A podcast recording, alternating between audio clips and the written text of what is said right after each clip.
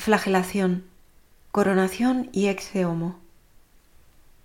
Durante la tercera semana de los ejercicios, San Ignacio nos invita a considerar lo que Cristo nuestro Señor padece en la humanidad o quiere padecer según el paso que se contempla. Y aquí comenzar con mucha fuerza y esforzarme en dolerme, tristar y llorar. Considerar cómo la divinidad se esconde es a saber cómo podría destruir a sus enemigos y no lo hace. Cómo deja padecer la santísima humanidad tan crudelísimamente. Considerar cómo todo esto padece por mis pecados y qué debo yo hacer y padecer por él. Seguimos recorriendo los numerosos textos del hermano Rafael. Estos redactados durante el último mes de su vida, que pueden ayudar a iluminar la meditación que nos propone San Ignacio en los ejercicios. Ave María. Morir por Jesús y María. Marzo 1938.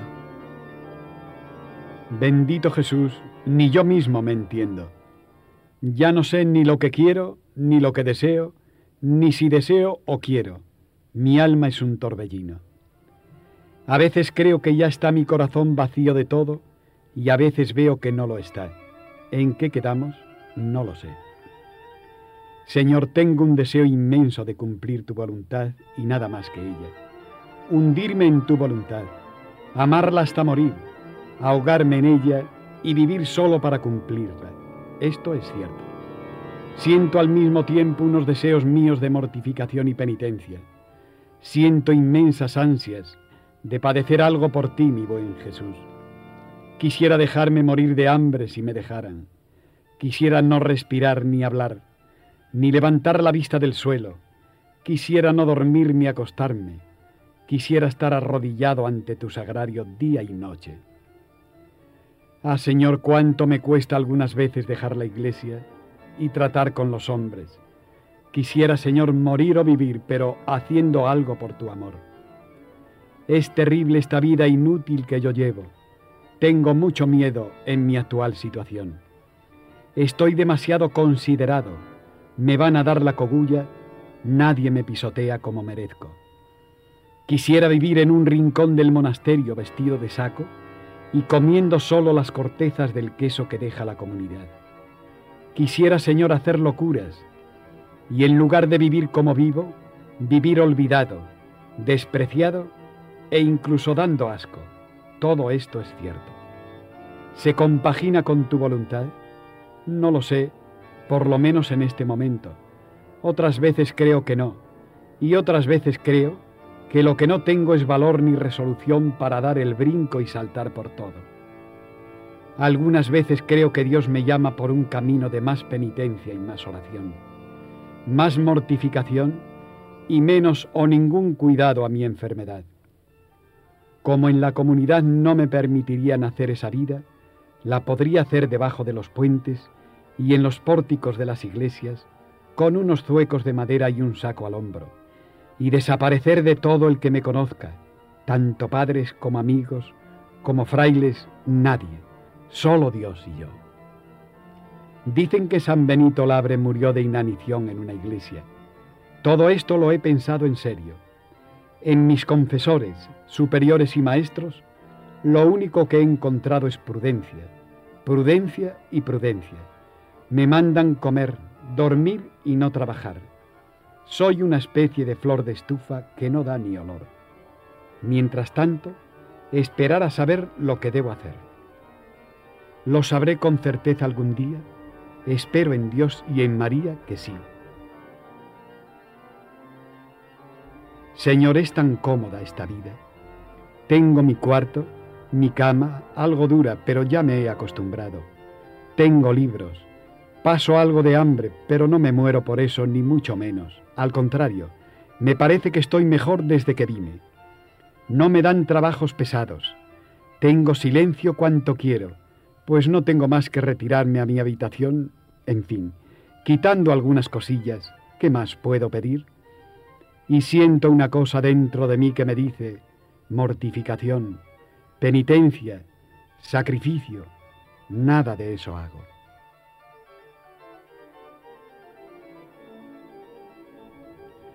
Ante ese llamamiento opongo dos cosas. Primero, yo mismo. Segundo, la prudencia, la carne y la obediencia. Mi naturaleza encuentra muy razonable obedecer. Es tan cómodo. Padre, ¿puedo levantarme al oficio? No, hijo, que necesitas descanso. Padre, ¿puedo cercenar la comida?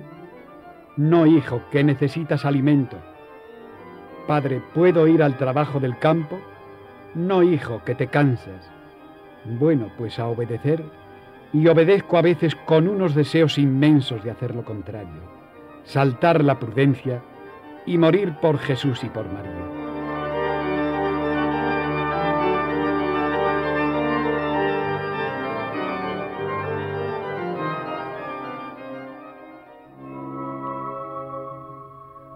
Ave María, visita de su hermano Luis Fernando. Fue la última vez que se vieron juntos ambos hermanos. Marzo 1938. Jesús mío, qué bien se vive sufriendo a tu lado, aquí en la vida oculta del monasterio. Qué lástima me da de los del mundo. Ha venido mi hermano a visitarme, cuánto le quiero. El simpático teniente de artillería vino con permiso del frente y hablamos, hablamos del mundo y hablamos de Dios después de haber pasado con él todo el día, ahora, en el retiro de mi celda, pienso lo bueno que es Dios al haberme traído a mí a la vida religiosa, lejos del mundo y a los pies de Jesús. Qué feliz soy en medio de mis penas y sacrificios. Qué feliz soy de poder ser un alma que sufre por Jesús. Qué feliz soy de poder poner mis ansias, mis deseos, mis flaquezas incluso, a los pies del tabernáculo de Jesús. Hablé con mi hermano del mundo y vi lo que ya otras veces pensé, la vanidad de las cosas del mundo. Me habló de mi familia, sus preocupaciones y sus intereses, hablamos de proyectos futuros, me contó detalles de la nueva vida de mis padres y hermanos, reformas en la casa, me habló de perros, caballos, automóviles, qué sé yo. Qué bueno es Dios que de todo eso me ha separado. Para mí ya no hay nada que me interese. Qué feliz soy con solo Dios y mi cruz. En el mundo se sufre, todos son afanes, deseos, esperanzas, pocas veces cumplidas. En el mundo se lloran intereses materiales, viles y deleznables. En el mundo se llora poco por Cristo. En el mundo se sufre poco por Dios. Qué pena me da el mundo. Pierde el tiempo el hombre en bagatelas. Pierde el tiempo en llorar esta vida que es un soplo de niño en medio de una tempestad que es un grano de arena en el mar, un instante de la eternidad. No envidio a nadie, no quiero libertad si ésta no me sirve más que para olvidarme de lo único necesario que es el amor a Jesús en la cruz.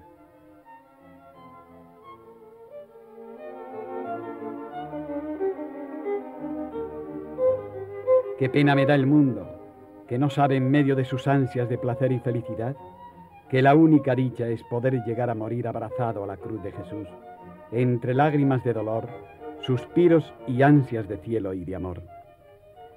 Yo sufro mucho, sí. Algunas veces es muy grande la carga que me he echado en mis débiles y enfermas espaldas. Miro hacia atrás y es tan duro vivir en pobreza. Para el que tuvo de todo y de nada careció, miro hacia adelante y me parece tan empinada la cuesta que tengo que subir. A veces se oculta Jesús tan profundamente. Mi vida se ha reducido a una continua renuncia en todo. Y eso no es fácil a una criatura tan frágil y quebradiza como yo. Por eso sufro. Sin embargo, oh maravillas de la gracia divina, comprendo porque sí que es obra de ella lo que me ocurre. No sé si me explicaré. Siento una alegría inmensa de poder sufrir por Jesús como no me hubiera podido imaginar. Amo cada día más mi cruz y no quisiera soltarla por nada del mundo. Recuerdo cuando en el mundo era feliz, muy feliz. Padres cristianos, bienestar, salud y libertad, todo me sonreía. ¿Quién piensa en sufrir? Jesús me llama. Soledad y pobreza, enfermedad, encierro sin sol, A veces algo muy negro que me hace llorar, no sé lo que es. A Dios no le veo, y en medio de todo, grito con toda la vehemencia de mi corazón, qué feliz soy, cuánto sufro por Jesús. No quiero la felicidad del mundo, con ella sería un desgraciado. Quiero sufrir por Él sin verle. Solamente me basta el saber que es por Él. El mundo esto no lo comprende, es muy difícil. Yo sé que es la gracia de Dios, pero no sé explicarlo.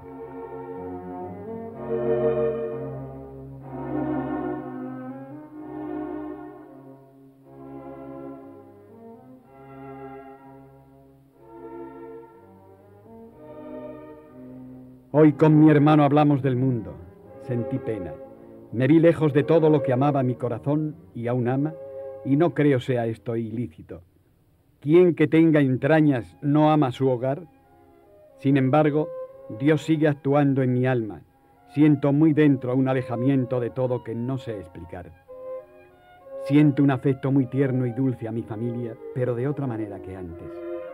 Hallo más gozo en no sentir el amor de Jesús que el que pudiera hallar en el sensible de las criaturas. Me da pena mi soledad, sufro con ella y no quisiera por nada del mundo dejarla. No sé si esto alguien lo entenderá.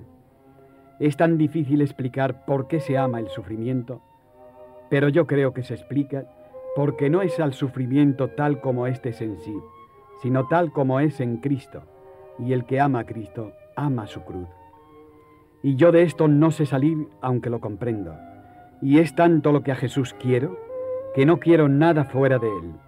Y noto que Jesús me quiere tanto, que moriría de pena si supiera que amo yo a alguien más que a Él.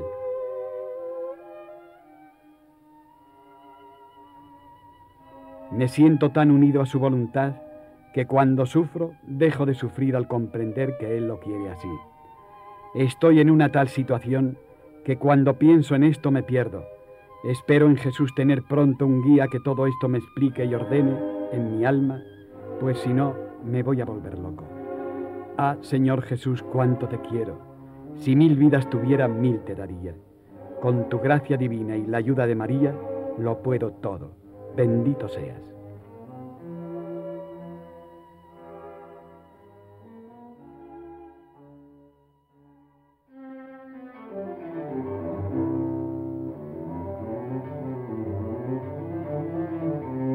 Continúa Fray María Rafael desde la enfermería de la Trapa con su cuaderno Dios y mi alma. Ave María, miércoles santo, abril 1938. Queridísimo Jesús Dios mío, veo Señor que no hago nada en tu servicio.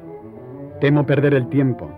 Se me pasan las horas, los días y los meses, y todos son buenas palabras y buenos deseos pero las obras no parecen.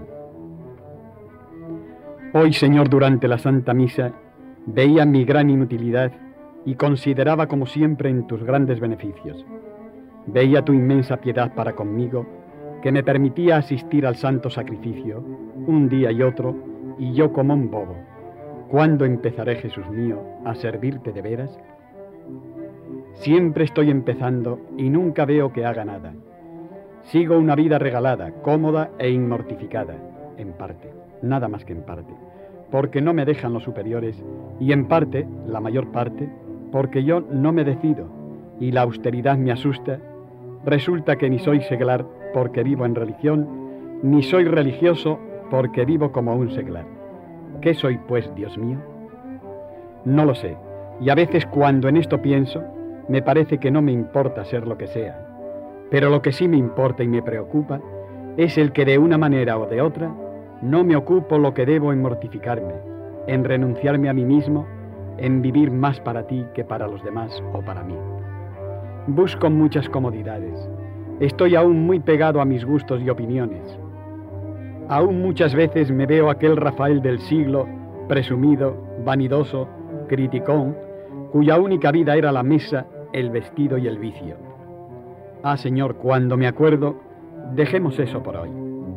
Señor mío, que ahora no hago quizás nada malo, pero seguramente tampoco nada bueno. Mi vida es la de un bobo en un monasterio. Ni sirvo a Dios corporalmente ni espiritualmente. Todo se reduce a decirle qué bueno es Dios, cuánto le quiero, cómo me quiere él a mí y a caérseme la baba como vulgarmente se dice. Cuando pienso en mi inutilidad, verdaderamente me apeno. Es tanto lo que debo a Dios. Ni hago bien la oración, ni la meditación, ni la lectura. En el trabajo apenas trabajo. Cuando como y duermo no hago más que eso, comer y dormir como un animalito. Y así no puedo seguir, no debo seguir, más que de hacer, inútil y enfermo, pobre hermano Rafael. Bástete purificar la intención en todo momento y en todo momento amar a Dios. Hacerlo todo por amor y con amor. El hecho en sí no es nada y nada vale. Lo que vale es la manera de hacerlo. ¿Cuándo comprenderás esto? Qué torpe eres. ¿Cuándo comprenderás que la virtud no está en comer cebolla, sino en comer cebolla por amor a Dios? ¿Cuándo comprenderás que la santidad no está en hacer actos externos, sino en la intención interna de un acto cualquiera? Si lo sabes, ¿por qué no lo practicas? Ya lo hago, Señor, pero lo hago mal. No tengo humildad y quisiera hacer lo que es mi capricho, buscar lo que es mi voluntad aun en la penitencia. Dios mío, Dios mío, ayúdame a cumplir humildemente tu voluntad. Ayúdame a servirte amando mi propia flaqueza e inutilidad. Señor, Señor, mira mi intención y purifícala tú. ¿Qué podré hacer yo sin ti? Aunque me degüelle vivo a fuerza de penitencia, ¿qué vale si tú no lo quieres y yo pongo vanidad y gusto propio en ello? Sea, Señor, lo que tú quieras de mí, pero mira, Jesús mío, no permitas que el demonio me engañe. Muéstrame lo que quieres para que yo lo haga y dame espíritu humilde para verlo y cumplirlo. No permitas, Jesús mío, que rechace tus divinas insinuaciones. Yo comprendo que algo más de lo que hago puedo hacer y que tú lo aceptarás. Dame fuerza, Virgen María.